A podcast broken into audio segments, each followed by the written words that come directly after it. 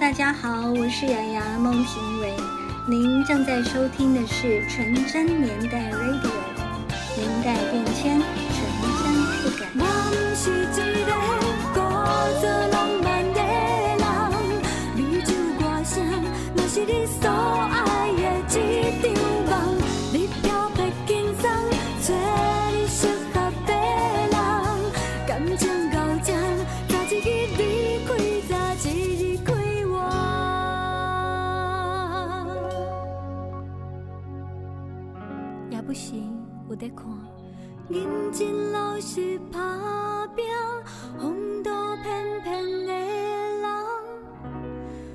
是比阮少年，就是已经有伴。站在世纪末与新世纪的交界，二字头与三字头的分野，时间之河将我带入而立之年，我开始感受一种前所未有的平静。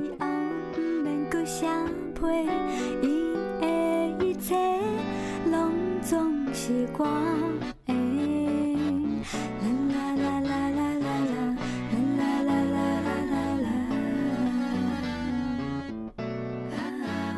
十年来，许多人事丰富了我的生命，立于此，我充满感谢。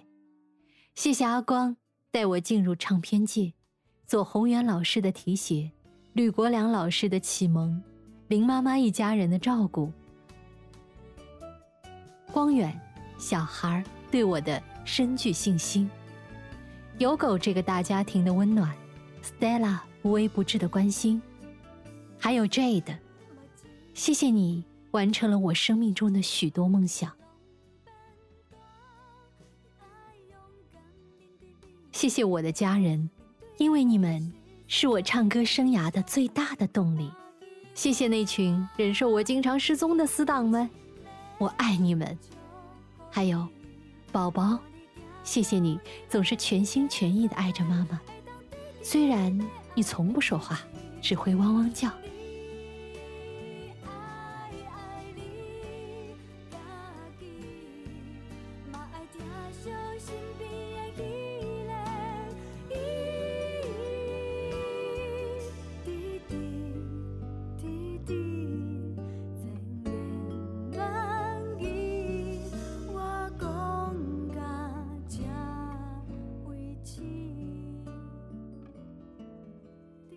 最后，要谢谢你们，当然是指正在听这张专辑的你们。十年来，因为有你们，才有孟庭苇。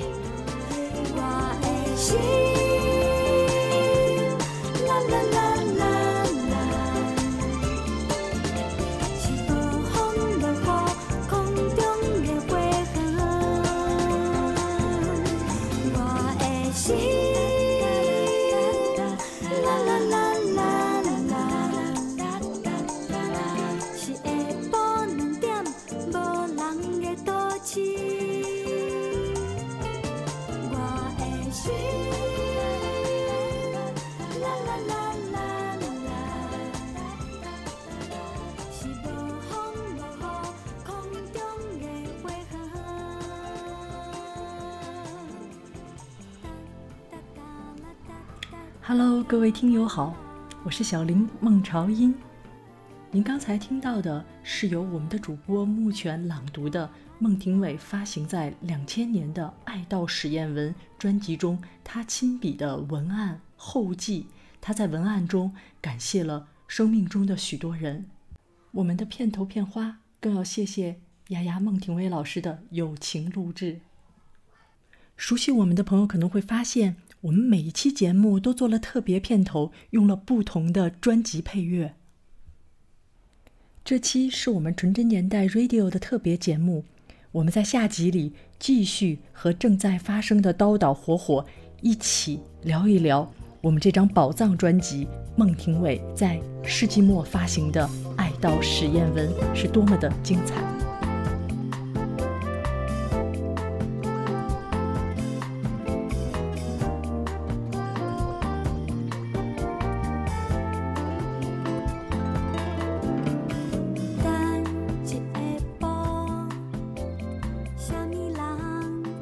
中花园，空中花园这个就太熟了，是吧？这个如果所有也特别有的讲。也对所有孟庭苇的歌迷都知道，空中花园是个啥？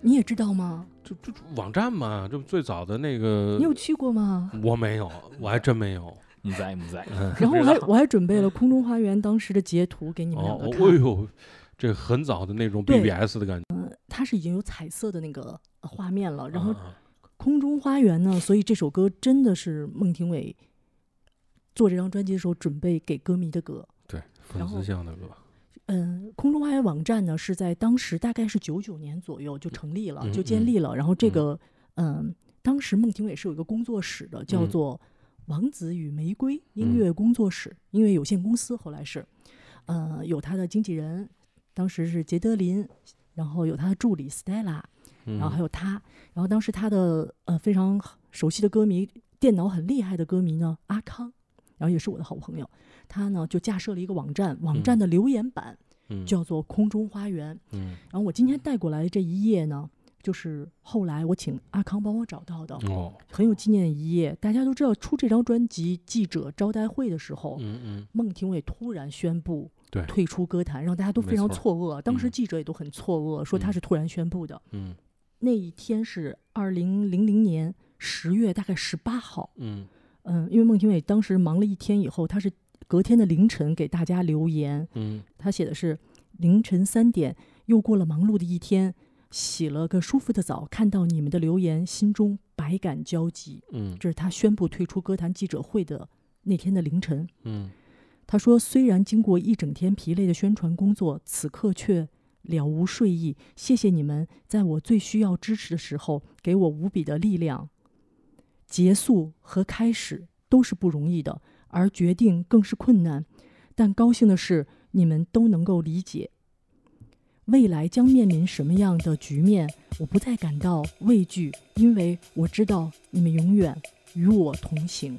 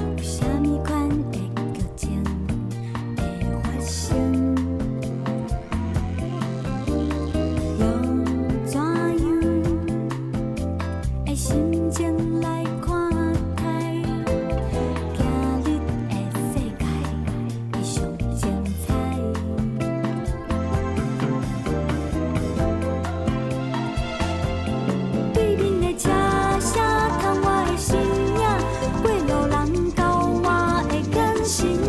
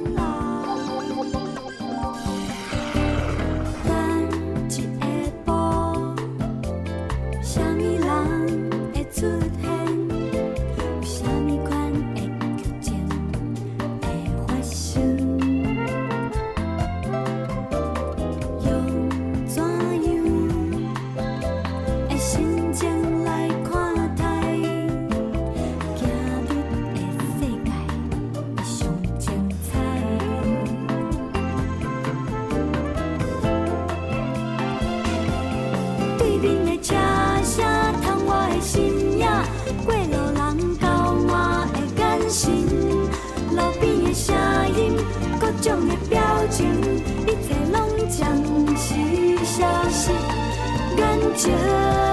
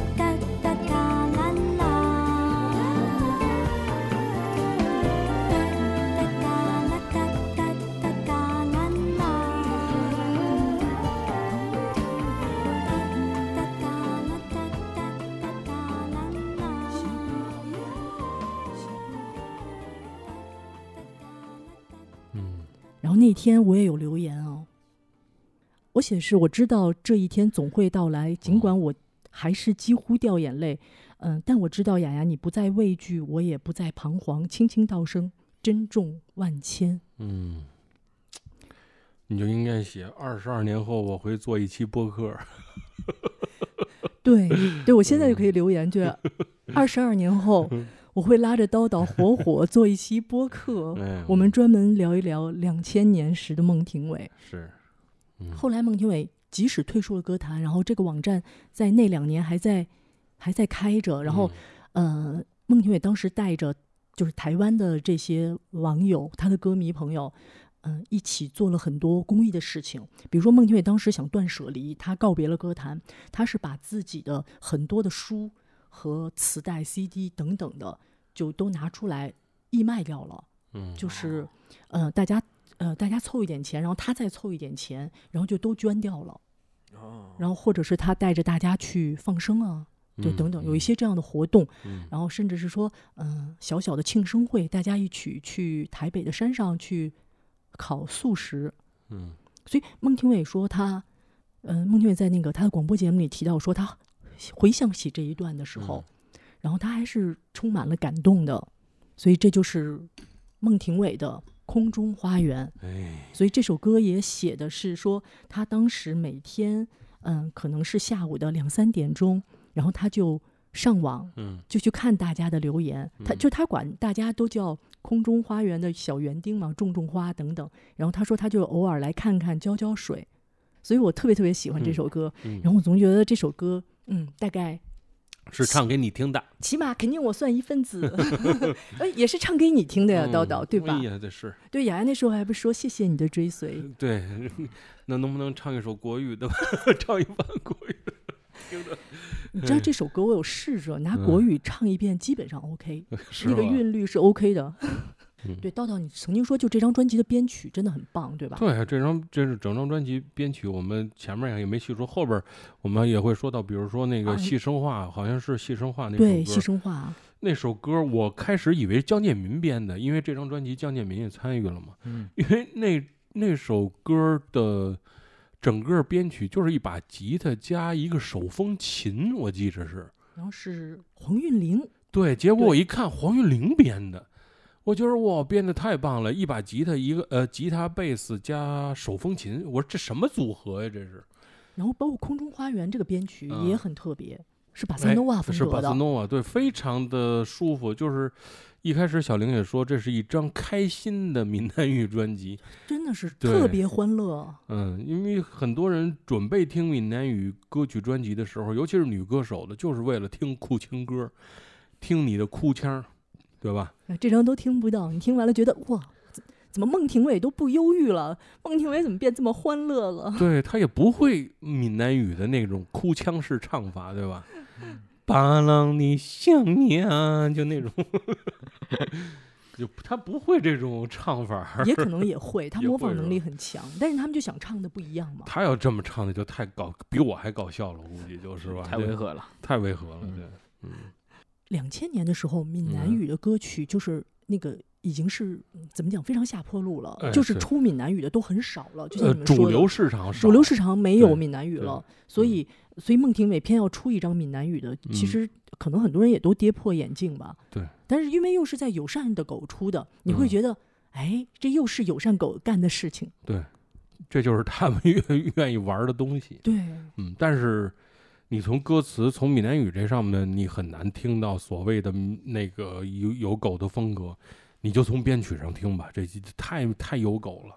没错，全是做实验。呃，对，国语歌可能都没有这么做实验的。黄韵玲的专辑都没这么实验，对吧？是都还是那种大流行的滚石系的那种方式，他都不是这这种，包括什么林小培啊，林小培其实做的还比较主流，对吧？也比非常主流啊。是是是哎，对，你看，所以有狗做林小培的都没有做的这么另类，然后做孟庭苇做的这么另类。所以我就说这张专辑在市场上是一个，在当时是不太合时宜的。咱们说两千年说上华说阮丹青的时候也说过，这个年代是被数字音乐打击的一个年代。是，对于传统唱片公司，两千年是一个坎儿。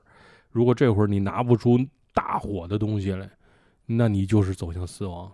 哪怕你拥有熊天平，哪怕你拥有许茹芸，你你都会死。但是上华卖出去了，然后，有狗就没有卖出去自己。是有狗转型了，没有有狗当时是那嗯样，不是转型了，他是被迫的。有狗华纳就要么你就再华再地纳最后下一点，没有收有嗯狗，就就是有狗是华纳没有收没有嗯收有狗，所以它最终是破产，然后当然再转型成数字化。但是我嗯觉得，但你去想他们勇敢不勇敢？我觉得这帮真的做音乐的这帮人真的太勇敢了。你现在真的还是要为他肃然起敬。嗯，没错，你你说黄韵玲，黄韵玲那个时候为了还债，嗯还沈光远欠了一点五个亿台币嘛，嗯嗯然后还债，然后黄韵玲什么工作都接，嗯，她包括去呃演舞台剧、主持儿童节目、嗯所有电台节目，反正只要是给他的工作，他都接。对。那黄韵玲说，那个年代在电视，一个幕后工作者天天在综艺节目里出现，嗯是是是，然后黄韵玲说，就是当时虽然特别辛苦，但想过来说说，好像也给他重新打开了一片天。就你会发现说，最后黄韵玲变成了全能的，哼，对。哎，这些音乐人，哎，我们说着说着这些音乐人，说到下一首歌，哎，孟庭苇跟他的一个算这个这个贵人吧，小霞，若我。哎，合作了，在这张专辑里又合作了一次。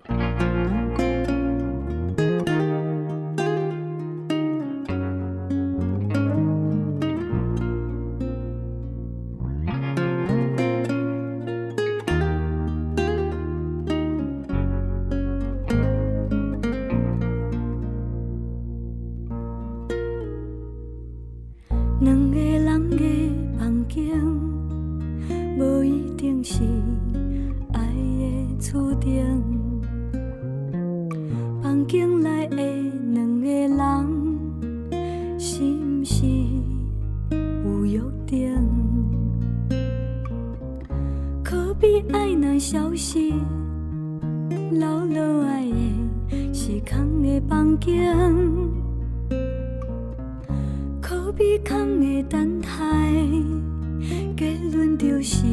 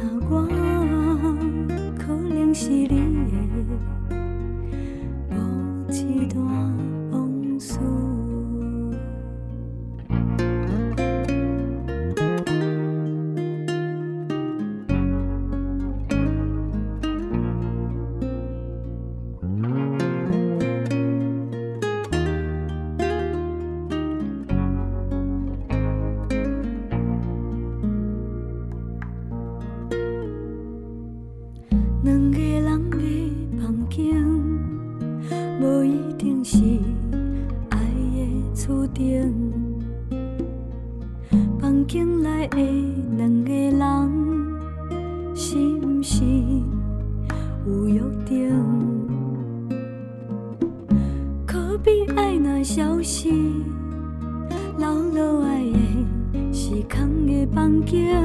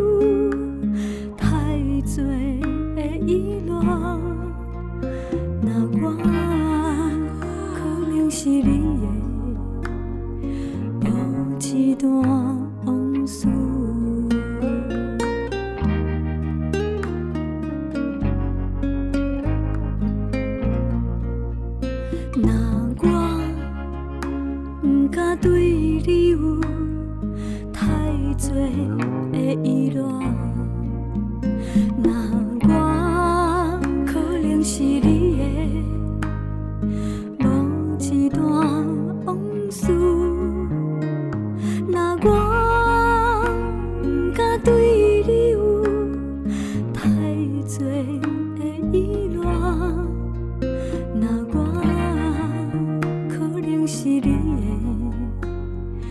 某一段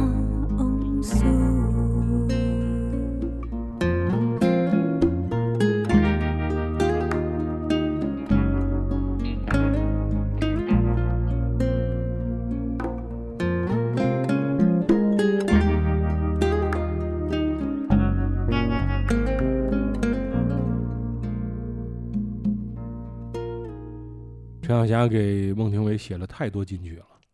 然后这首歌《若我》，就当时呃，因为我是两千年十月份就拿到了这张嗯专辑了，嗯然后当时我台湾的好朋友从台湾直接寄给我的，嗯。我们当时就是那个时候，我其实我印象特别深，就为什么嗯。说那个时候受到盗版的冲击了？哎在我没有拿到这张专辑的时候，嗯台湾朋友已经把 MP 三给我了。哦我们很慢，那个网站很慢，大概下载一首歌可能要半个小时、一个小嗯时。嗯，但是所有歌我已经都能听到了。哦我就记得陶晶莹跟孟庭苇做节目的时候，就是他们就讲到盗版，就嗯陶晶莹问，就孟庭苇气不气？就是、嗯就是，而且郑少孟庭苇当时在已经宣布退出歌坛，孟庭苇还蛮平静的，嗯就说这些现象的时候，他都很平静。嗯然后陶晶莹说，那他暂时不会回来了，因为他心情已经这么平静了。嗯，但陶晶莹他们就说就气死了，说陶晶莹说这边上山下海拍 MV，把自己弄得特别惨，嗯这边签售会在签名嘛，签名签名卖正版嘛，隔嗯壁就是卖盗版的，然后 比你价格便宜很多，然后大家都去买盗版。就我刚才想说的是说，在我第一时间拿到这张专辑的时候啊，就是我们跟台湾的朋友也讨论说，嗯哎，哪一张专哪一首歌最孟庭苇？因为嗯你你你知道这整个专辑出来的音乐效果，哇，太冲击了！嗯哎呦，好新，就是我是什么都能接受那种人，我觉得好新颖，好新鲜啊。嗯然后，但是最孟庭苇的一首歌，我们觉得是《若我嗯，因为是小霞写的，对一看是小小霞写的熟的，》，对，说因为嗯小霞是比较熟悉她的音域等等对，她知道哪个音域段她唱的最好听，是然后所以整张专辑里最孟庭苇的一首歌是《若我》，就嗯符合所有人对孟庭苇的那个印象。我说我怎么最喜欢这首？而且写写歌的是王明辉嘛，也是对吧？闽南语界的写词很厉害的。是，他这里边其实那个还是有很多呃闽南语写闽南语音乐这个大咖，王武雄这都是给罗大佑写王明辉，主要是这两位大咖。对，是，而且好像整张专辑所有的歌词都是过过王武雄手的，王武雄是台湾写台语第一人，第一对人对为什么过过王武雄手，对吧？我？们大佑写的都得是武武雄给给改改。改改。对对对，因为他们写完了歌词，然后歌词太文，谁都不知道要怎么唱，怎么发嗯。音。闽南语的表达它也不一样，而且就是我听那个孟庭苇在接受采访的时候，他就说我说，呃，人家就问他说你这个闽南语发音对不对？很多，他就说说其实很多地方的闽南语的发音都是不一样的。对他跟陈升在那个录专辑的时候，都因为个别字的发音产生过一些讨论，就是到底是发生什么样的音？因为你稍微换一个地方，它这就是表表达的表达出来的那个呃音调就完全是不一样的。对，它要台语正字，就是你写你写台湾歌曲的话，你必须得用台语正字，哎，才是最地道、最正宗的台湾歌曲，台语台语歌曲。董事长乐团做的最好，董事长，专门写台语正字歌曲的乐团。嗯，哎，这首就是咱们提到的江建民的编曲，哎非常干干净净的。干干净净。这个江建民就是，反正他得他编曲就得先把他自己的小吉他给露出来。嗯，当然他跟小霞合作的就更多了。一下一首又是非常个人向的，呃，弟弟，嗯，好像整个华语乐团献给自己弟弟的歌都没几没有，可能就孟庭苇这首写给弟弟的歌。你不是不，咱不你敢们想想说这么，咱不敢说。我想了半天，嗯你们想想，你们听过的所有歌里，哪首是写给自己弟弟的？啊，好像都是写给姐姐的。是哎，是吧？嗯，弟弟的张楚给姐姐写过，姐姐张雨生给妹妹写过，对对吧？对，嗯对，所以就孟庭苇给弟弟写过。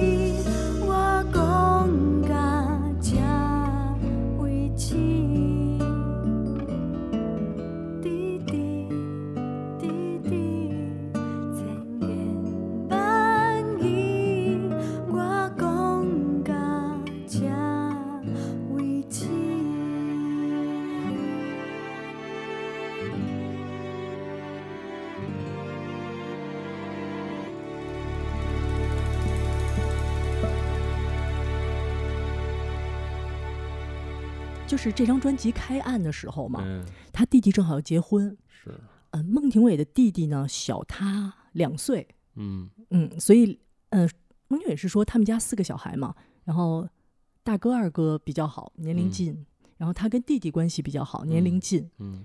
然后这张专辑开案的时候，弟弟要结婚，然后他说从小他跟弟弟无话不谈，但越长大其实就越疏离了嘛，嗯，就很多很关心的话等等就讲不出口了嘛。是，他说这些很深情的话讲不出口，所以他就唱出来，嗯所以他就把对弟弟的祝福就都唱出来了。他说。嗯你要勇敢面对未来的路，面对现实世界的悲欢。嗯，我深深的祝福你，伴你行到你想去的地方。嗯他最后写：你爱爱你自己，也疼惜你身边的那个他。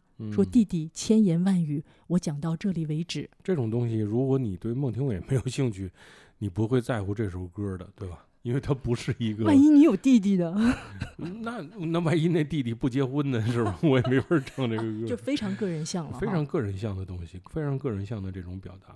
所以孟庭苇自己也嗯特别喜欢这张专辑。对，所以这是一张很过瘾的一张专辑。如果你对孟庭苇很有兴趣的话，这是一张非常过瘾的。或者你想，了解他自己的生活状态的话，嗯我整体感觉就是这张专辑的，呃，主打的受众和定位。我第一眼看到它封面的时候就觉得，都好粉气啊，很粉、很粉嫩的一张这种这种感觉迎面扑来。然后他的第一首歌曲又是粉红色的凸床，就明显感觉到应该是会备受女生喜欢的。然后我听了一下，呃，里面的风格还挺多样的，还挺喜欢的，尤其是有武雄，有就是陈明辉、嗯陈小霞这种这种这种前辈级别的创作，觉得说明大家都很重视，就很不错，而且并没有把它写成一首一张巴拉的专辑。一点也不拔辣。嗯，而且反正我就觉着这帮制作人有点狠，就是在这个孟庭苇的身上，这种实验感啊，太狠了。就是这些东西，他们自在自己的作品里啊都不这么玩儿。那陈升他在自己的专辑里，他能他可没有《爱到实验文》这种编曲风格的歌儿，他太飞了，而且他非要唱，他非要 在就是还得唱女声。哀悼实验文。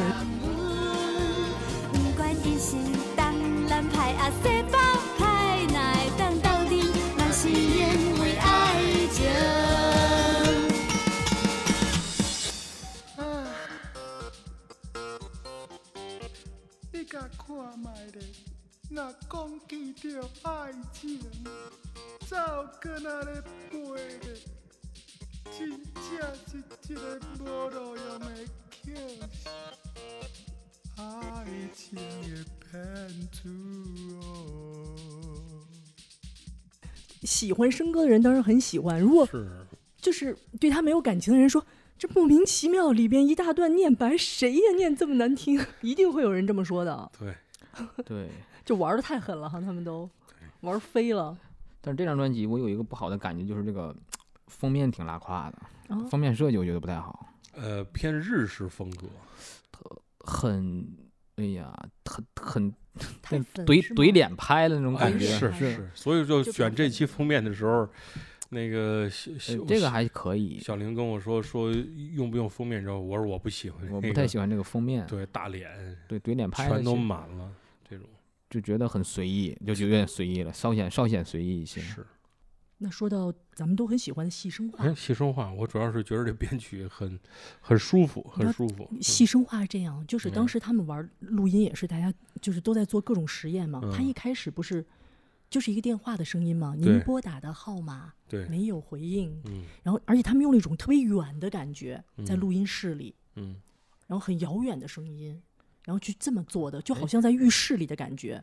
您拨的号码无回应，转接语音信箱，低声后开始计费。Transferring to voicemail。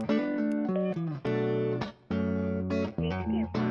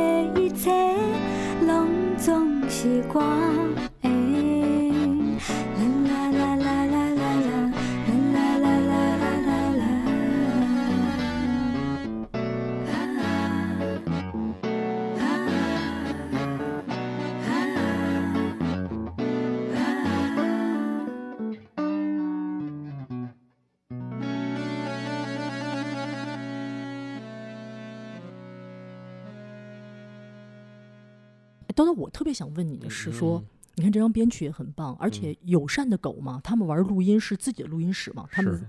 他们自己是在地下棚自己的棚，然后就是。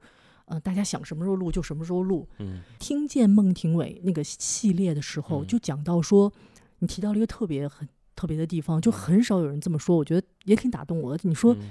其实上华没有嗯。给到孟庭苇最好的录音、最好的编曲，对，真的就靠孟庭苇唱的好。是。那有狗现在的这个这张专辑的录音呢？嗯，这是所有录音里边，就是编曲里边做的最好的、最有个性的。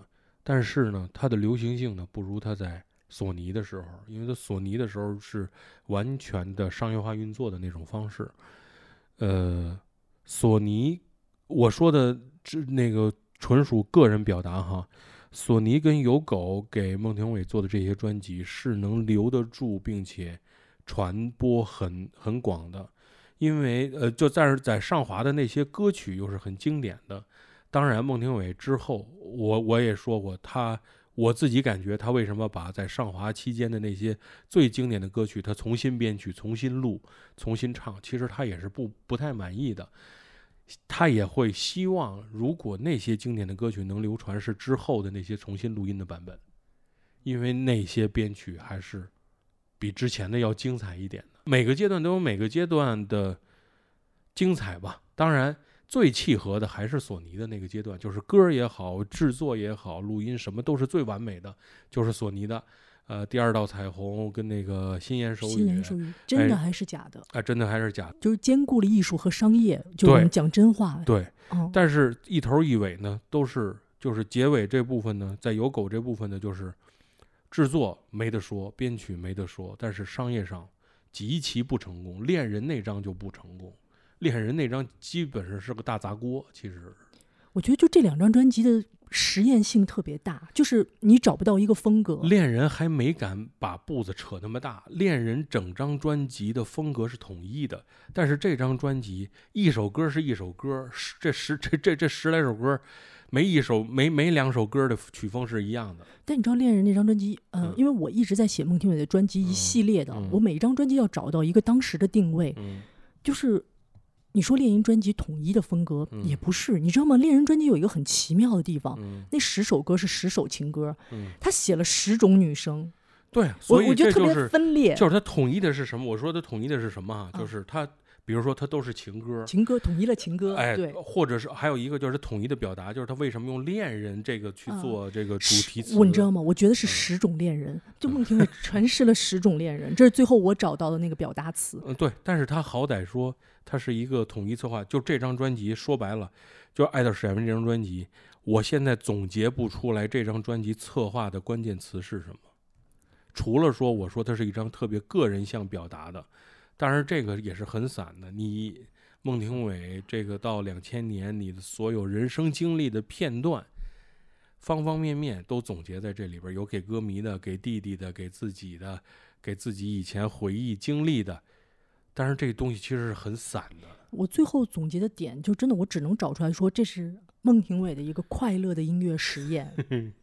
可能就是在邀歌的时候没有跟那个创作者表达呃沟通好。也不是不是嗯，我觉得是这样的，就是孟庭苇特别 特别开心，他玩的开，玩玩开了。他自己都玩开了，就是嗯，这张专辑是孟庭苇想表达的，就是真正是他想说的话，他不再扮演谁。比如说，我们说恋人，我觉得他在扮演了十款恋人，但嗯这一张专辑，孟庭苇在演他自己。嗯这十年在华语流行音乐最顶峰的十年，他经历过三个公司。孟庭苇自己就说，在有狗是最最快乐的，嗯就是同事们就真的是个大家庭。然后，呃，大家做专辑的时候商讨的时间也比较长，就开了很多的会，然后去讨论他的状况，根据他的状态、他的状况、他想表达的，再嗯去找合适的词曲作者去写出来。嗯，当然这个东西就是个人像嘛，呃跟，老板有关系。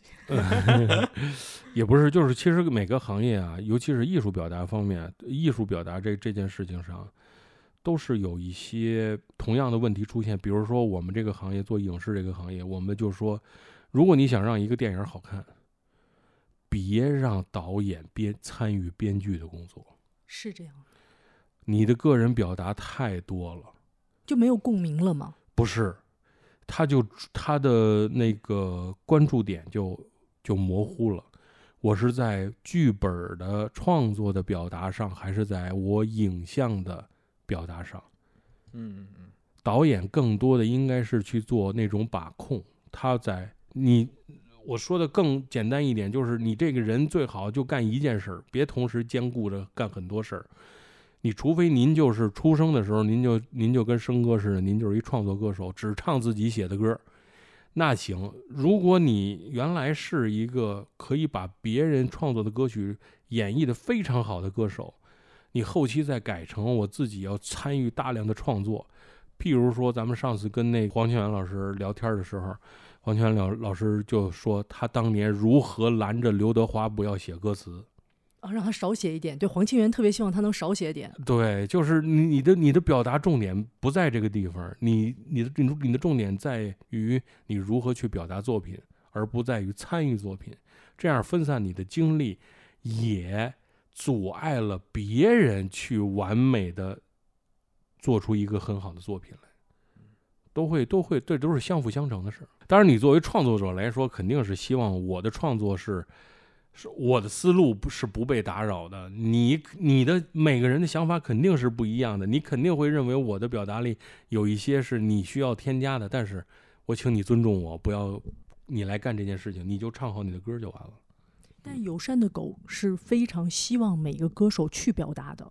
所以最后事实证明这件事情在最起码在商业运作上，咱们哎说商业运作上，对对对是嗯不成功的。对嗯，这一定的。对他用他的十几张专辑证明了这件事儿。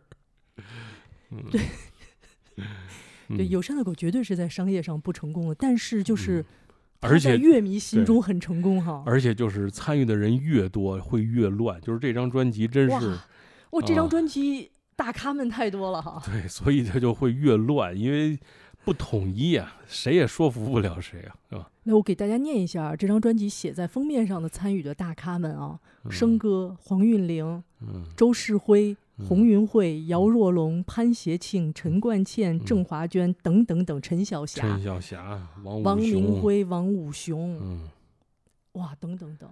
对包括这吉他什么江建民、倪芳来都在。